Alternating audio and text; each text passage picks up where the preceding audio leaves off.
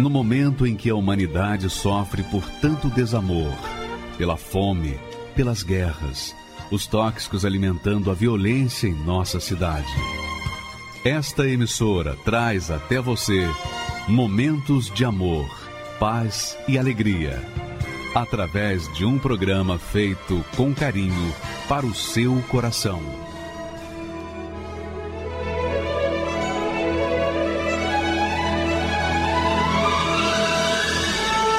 E agora, com você, a Palavra Amiga do Bispo Macedo.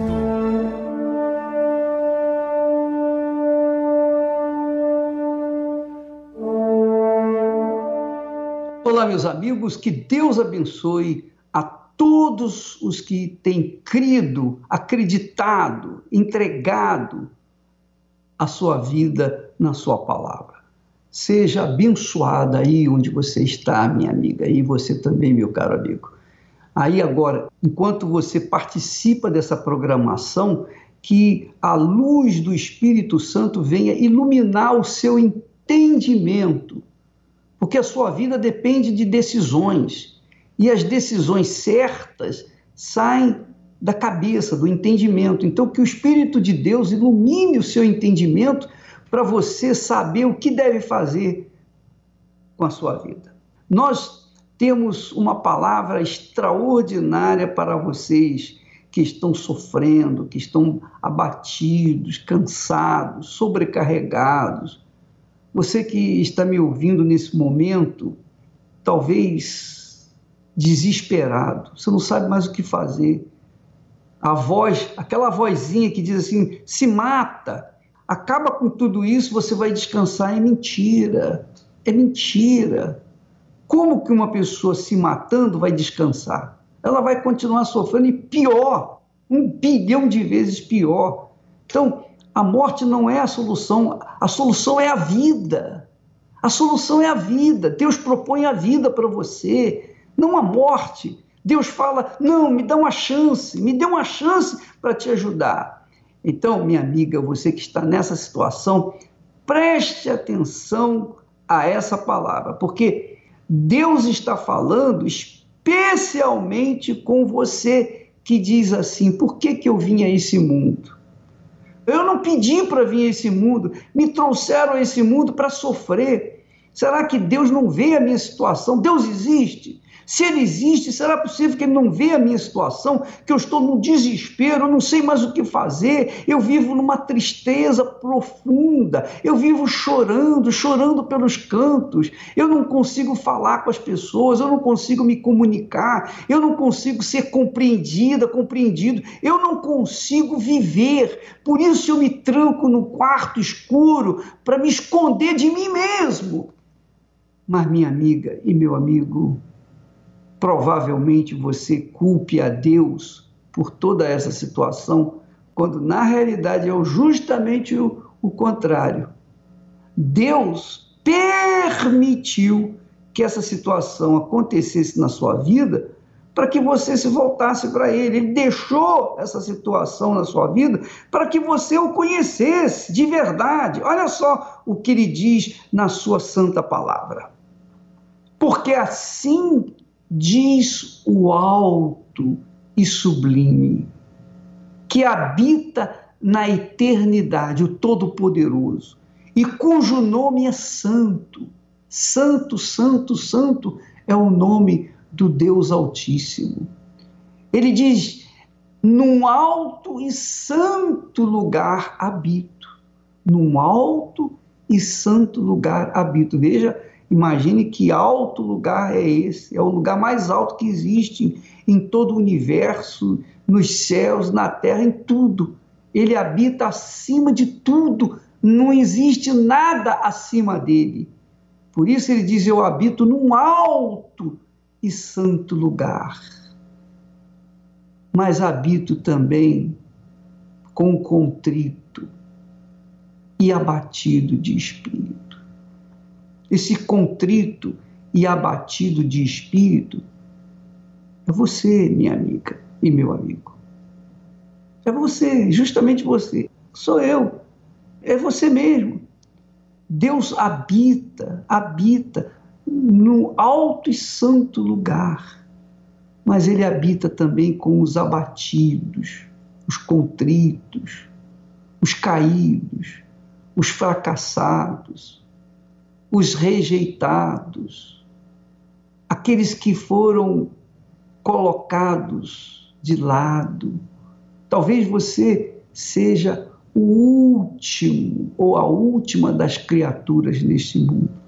Talvez você se sinta tão desprezado e tão desprezível que você não quer viver mais. Você não quer viver mais. Mas não quer viver por quê? Porque a minha vida não tem sabor, não existe cor na minha vida.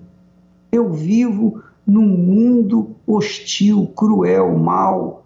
Eu sinto dores insuportáveis dentro de mim. E eu não posso dizer que é uma dor no pé, que é uma dor no joelho, que é uma dor no, na barriga, uma dor de cabeça. Não, eu sinto dor num lugar em que eu não posso dizer para o médico, doutor, eu sinto dor aqui ou aqui. Não, é todo o meu interior. Eu sinto dor no meu interior. Eu sinto um vazio profundo, um buraco enorme dentro de mim. Parece que tem um monstro dentro de mim que não me deixa sossegada nem um só segundo. Mas Deus está aí, minha amiga, para remover esse espírito de depressão, esse espírito de angústia, de desespero. E Ele vai nos usar para ajudar você. Nós vamos mostrar para você como é que Deus funciona, como é que Deus age. Ele não age para as pessoas que merecem, não. Ele age na vida das pessoas que não merecem. Ele age na vida das pessoas que não merecem, mas creem nele, ou invocam, o invocam, o clamam, porque ele diz: Eu habito no alto, eu habito numa boa, mas eu também habito com aqueles que estão numa situação abatida, caída, prostrada. É o que está escrito aí. Habito num alto e santo lugar, como também habito com contrito e abatido de espírito, para vivificar, quer dizer, dar vida, dar vida ao espírito dos abatidos. Jesus vai dar vida para o seu espírito, minha amiga. Aguarde mais um pouquinho. Você aguentou até aqui, espera mais um pouquinho. Ele vai dar vida ao seu espírito, ele vai dar vida à sua alma, ele vivificar o coração dos contritos, que ele vai dar vida à sua alma, ele vai tirar a sua alma da morte, ele vai tirar a sua alma da sepultura, ele vai tirar a sua alma desse tormento.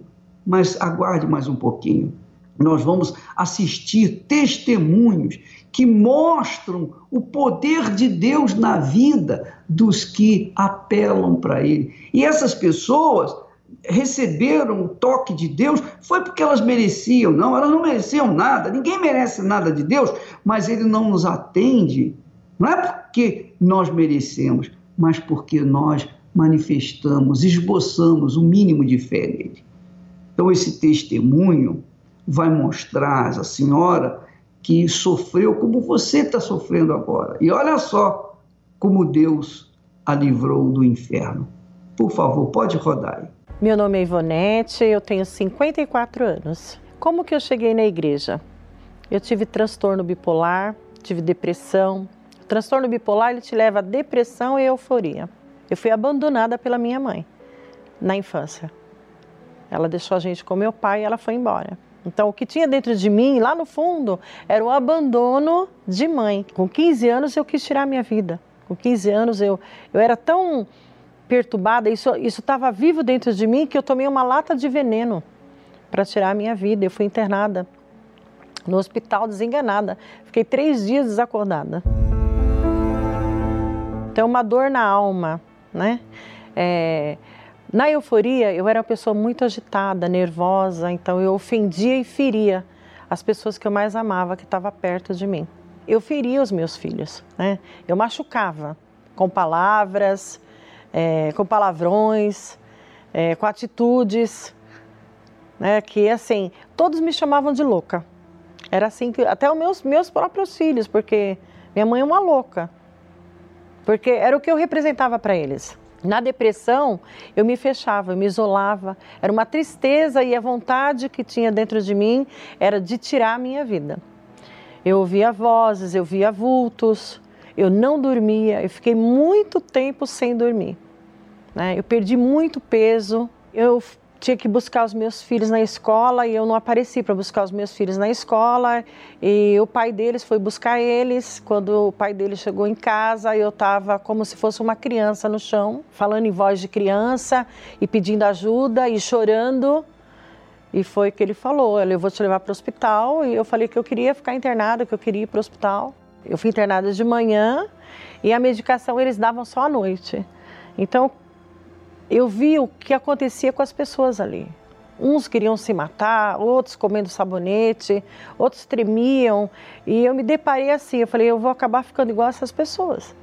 Eu vou tomar medicação, mas eu vou acabar ficando igual elas. Ali eles me medicaram e ali no dia seguinte já não era mais eu. Eu já não conseguia me mover mais. Eu não conseguia me mexer. Meu filho foi me visitar, eu já não falava. Aí a medicação que eles me deram, eu já comecei a babar. Passou algum tempo, eu saí de lá, só que eu continuei fazendo o tratamento. Né? Eu fazia terapia e fazia o tratamento com o psiquiatra. Eu tomava carbamazepina, é, lítio, tomava rivotril, andol e tomava o calmante para poder dormir, porque eu só dormia à base de calmante. Só que essa medicação, ela não me ajudava, ela me paralisava. Então eu passava o dia sentada, abraçada aos meus próprios braços e ali eu ficava. Então assim, eu não, tinha, não era mais dona da minha própria vida. Né? Eu dirigia, eu, eu tinha uma vida social, né? Tinha o comércio para cuidar, então os filhos, a casa, mas não. Ali minha vida paralisou, então eu precisei de outras pessoas para cuidarem de mim e a dor na alma e a vontade que eu tinha era de tirar a minha vida. O dia que eu fui tentar o suicídio, eu comprei um vidro de anfetamina para tomar e eu estava descendo o elevador do prédio para comprar um litro de vinho. O que, que eu ia fazer? Eu ia beber o litro de vinho, tomar o vidro todo de anfetamina e eu ia me jogar da sacada do prédio. Aí eu encontrei uma vizinha e a vizinha olhou para mim, eu estava sozinha, foi um sábado. Ela olhou para mim e falou assim: "Tá tudo bem com você?" Eu falei: "Não, não tá tudo bem". Ela falou: "Você vai aonde?" Eu falei: "Eu vou no mercado". Ela: "Não, amiga, não faz isso". engraçado que ela não era minha amiga, ela era simplesmente uma vizinha, que a gente se cumprimentava de vez em quando no elevador. Ela: "Não, amiga, não faz isso. Volta para o seu apartamento. Só estou descarregando minhas compras, já estou indo lá, vamos conversar um pouco". Aí eu voltei para o apartamento, não fui comprar o vinho. Aí ela entrou no meu apartamento, conversou comigo, ela me ouviu. Eu falei tudo o que estava passando comigo, mas não falei para ela que eu ia me matar, que eu queria tirar minha vida. Isso eu não disse. Mas eu falei as outras coisas. Aí ela falou para mim: Olha, eu deixei meu filho lá embaixo, vou só avisar meu marido que eu vou demorar um pouquinho aqui. Porque eu larguei as compras tudo lá no apartamento. Então eu vou pedir para ele ir arrumando e já já eu volto. Só assiste isso aqui. E ela ligou a televisão no canal da Igreja Universal. E aí estava passando um testemunho do que eu estava sentindo. Tudo que aquela mulher falou eram os meus sintomas. E teve jeito para ela, eu ouvi o testemunho.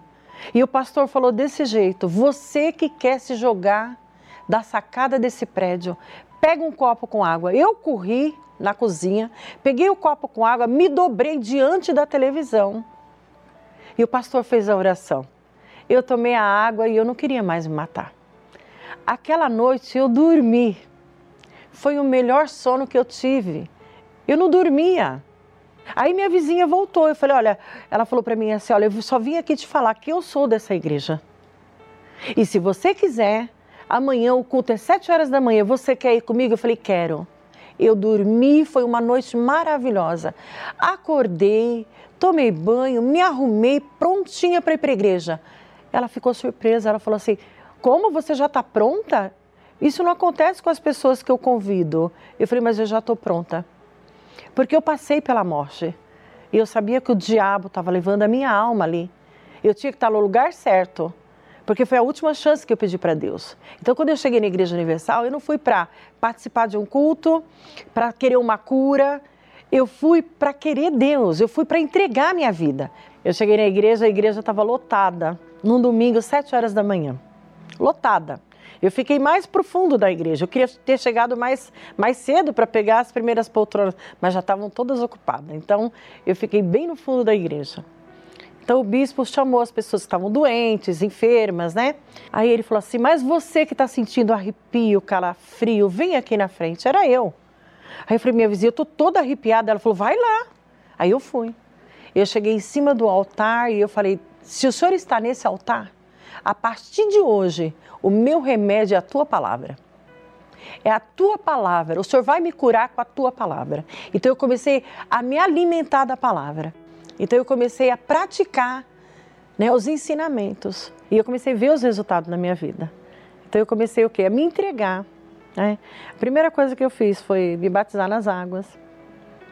Num domingo eu procurei todas as pessoas que eu feri, que eu magoei com palavras, que eu machuquei e fui a cada uma delas pedir perdão.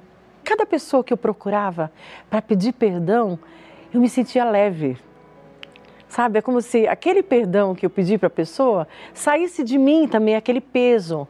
Porque a pessoa que foi mais difícil de eu perdoar foi a mim mesma.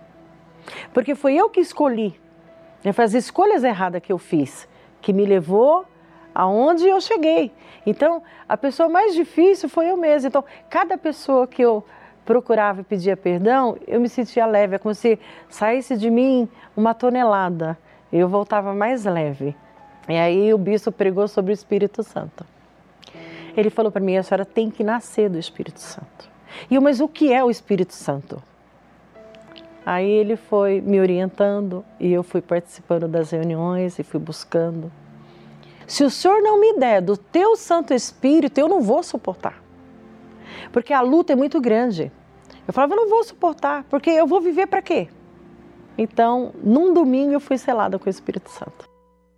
Ah, esse dia foi maravilhoso, né? Um dia que o Espírito Santo me completa. O Espírito Santo é tudo na minha vida. É o ar que eu respiro, é tudo, tudo, tudo, tudo. Eu senti assim, é, é a presença de Deus. Não, não, tem, não, tem, não tem palavras para dizer o que é o Espírito Santo.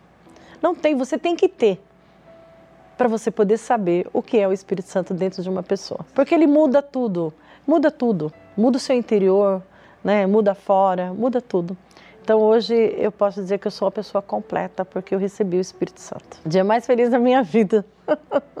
e eu conservo ele dentro de mim até hoje. É uma guerra, porque nós passamos por lutas, por tentações, mas todo dia, na hora que eu deito, eu tenho certeza que eu durmo salva, eu acordo no outro dia salva, começo uma outra batalha, eu venço essa batalha, porque o Espírito Santo me dá força para vencer. O Espírito Santo me dirige, né? Ele é tudo para mim. Depois que eu recebi o Espírito Santo, tudo mudou, né? A minha família é abençoada, meus filhos são abençoados. A minha família vê, né, Deus em mim. Deus, eles veem Deus em mim. Né? Tudo que é, o meu filho precisa hoje, se está passando por alguma coisa, quer conversar, ele me procura. A, a minha, os meus irmãos, a mesma coisa. Então, todos eles veem esse brilho que é o Espírito Santo dentro de mim. Eu não tenho nada aqui, nada. Nada, os meus filhos não me pertencem, a casa que eu moro não me pertence, nada aqui me pertence único patrimônio que eu tenho é o Espírito Santo. É o Espírito Santo, é o meu patrimônio, é o meu maior tesouro. Muitas vezes eu pergunto a mim mesmo por que motivo a minha vida se encontra desse jeito. Por mais que eu lute e tente me esforçar. Uma saída eu não consigo encontrar. Muitas vezes eu pergunto a mim mesmo: que motivo a minha vida se encontra desse jeito. Chega um momento em que as forças se acabam, fica difícil acreditar que a minha vida vai mudar. Filho, não tenha medo, vinde a mim. Você já ouviu falar de uma profissional médica, psicóloga, que tem problemas emocionais, problemas íntimos, problemas assim espirituais, porque uma psicóloga com certeza estuda o comportamento humano, as reações, ações e reações das pessoas na sua alma, no seu interior, no seu coração. Mas essa psicóloga, ela apesar de ser uma profissional formada, bem informada, ela vivia com um problema que ela não podia curar-se a si mesma. Vamos assistir o, o testemunho dela, porque isso dá uma ideia do que é capaz o poder de Deus na vida de uma pessoa capaz, inteligente, mas que não pode se ajudar a si mesma. Vamos assistir. Sou Elisângela Lacerda, sou psicóloga, tenho 37 anos. Ouvi falar da Igreja Universal através das mídias, né? Eu vi uma reportagem falando mal, falando né, sobre a questão do dinheiro, que pedia muito dinheiro, sentia que coagiam as pessoas para pedir dinheiro, vi uma multidão de pessoas. Fui recebendo através de redes sociais, de e-mails, fotos que o bispo tinha conquistado muitas coisas num período muito curto através dos fiéis. Vi vídeos também que ele falava que tinha que dar, que se não desse ia acontecer alguma coisa, então eu achava que era uma coação e aí a pessoa com medo, influenciada, ofertava, dava o dinheiro e aquilo eu não gostava. Eu achava que em vez de ajudar ele estava prejudicando as pessoas. E aí conforme eu fui recebendo e-mails dizendo que ele tinha mansões, que ele começou a conquistar riquezas e que ele usufruía daquilo, mas não mostrava ele usufruindo, mostrava só os bens materiais, né? As mansões, as casas, os locais. Eu falava lá, ele tá roubando o povo, né? E aí eu tinha uma raiva dele, eu não achava aquilo certo, né? Eu não achava aquilo honesto, então eu achava que ele era desonesto. E aí eu não gostava. Todo mundo falava do Bispo Macedo, eu não gostava dele. Eu olhava né, na televisão, via, às vezes passando por canais, eu via ele, olhava para ele, mudava rápido de canal porque eu não gostava dele. E aí eu acreditava naquilo que me mostrava e não me interessava pesquisar. Eu acreditava naquilo como verdade absoluta. Olha, estão passando isso, a mídia está passando isso, então se é verdade. E aí fiz a minha faculdade, mas assim, meia faculdade eu ainda tinha a questão de sair, de balada, sempre conquistei muitas pessoas, tive muitas pessoas próximas, nunca fiquei sozinha, né? Sempre tive pessoas ao meu lado.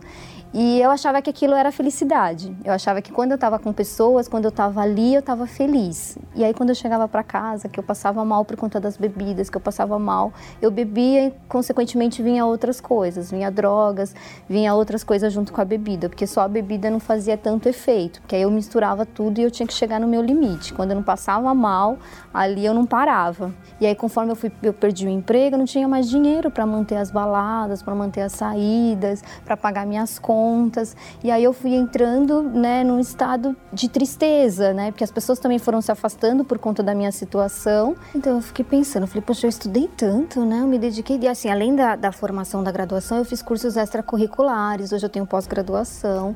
E aí eu falei, poxa, eu estudei tanto, dediquei cinco anos da minha vida, fiquei sem dormir, sabe? Tra é, tinha aula de sábado, eu estudava sábado até o meio-dia, às vezes ficava na faculdade sábado o dia inteiro, às vezes domingo tinha que estudar. Eu falava, gente, eu me dediquei tanto, como pode, né? Eu conhecer tanto, eu ter uma profissão, eu ser uma pessoa graduada, que tem capacidade, que tem experiência e está desempregada e está nessa situação. Meu cunhado me convidou, né? Ele era obreiro da igreja, e aí ele falou assim: olha, minha vida mudou através de de tudo que eu fiz ali, hoje eu tô onde eu tô e você sabe que eu tô, você conhece a minha história, conhece a minha vida. Eu vi a mudança mesmo, né? Conquistou o apartamento dele com muito sacrifício, conquistou o carro, conseguiu sair de funcionário para abrir a própria empresa e ficou bem financeiramente. Ele me ajudava emprestando dinheiro. Eu falei, como pode? Uma pessoa com ensino médio ajudando uma pessoa com graduação. Aí eu fui Né? Eu falei, poxa, já tô aqui, já tô mal, já tô desempregada, já tô, né, não tenho dinheiro nem para beber, não tenho dinheiro mais para sair. As pessoas que pagavam também se afastou de mim,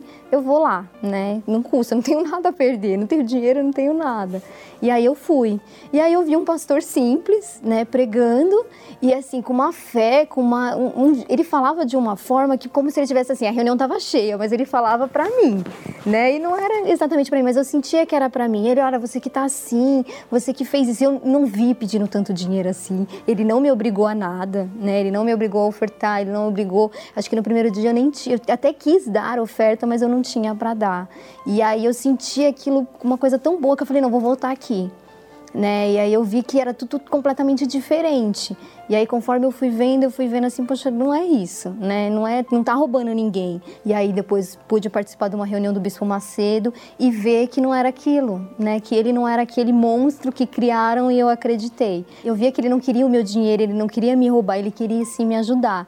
E aí eu eu obedeci. Tudo que ele falou, eu falei, tudo que eu já fiz aqui não deu certo. Então aqui eu vou e eu vou obedecer. Então eu comecei a frequentar, fiz as correntes conforme ele falava, ia nas reuniões conforme ele falava, comecei a fazer o que ele falava, em menos de um mês eu arrumei emprego. Aí ele falava do Espírito Santo, que a gente precisava ter o Espírito Santo para a gente ter paz, para a gente ter alegria. E aí eu me batizei nas águas, e a partir do momento que eu me batizei nas águas, eu larguei o vício da bebida. E aí aquela imersão ali foi para matar aquela pessoa, aquela pessoa viciada, aquela pessoa triste, aquela pessoa que angustiada. E aí eu me entreguei. E aí numa vigília da evangelização eu recebi o Espírito Santo. Deus me deu a certeza que Ele é comigo. E não é a bebida, e não é as pessoas. As pessoas podem me abandonar. Quem não pode me abandonar é Deus.